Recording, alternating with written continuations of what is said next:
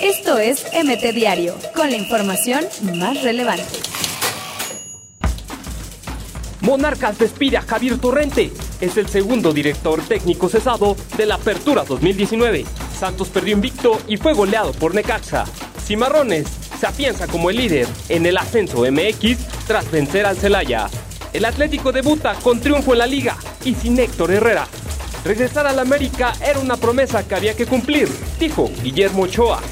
Diego Lainez se queda en la banca en el debut del Betis en la Liga Española, mientras que Guardado no fue convocado. Esto es MT Diario, con la información más relevante.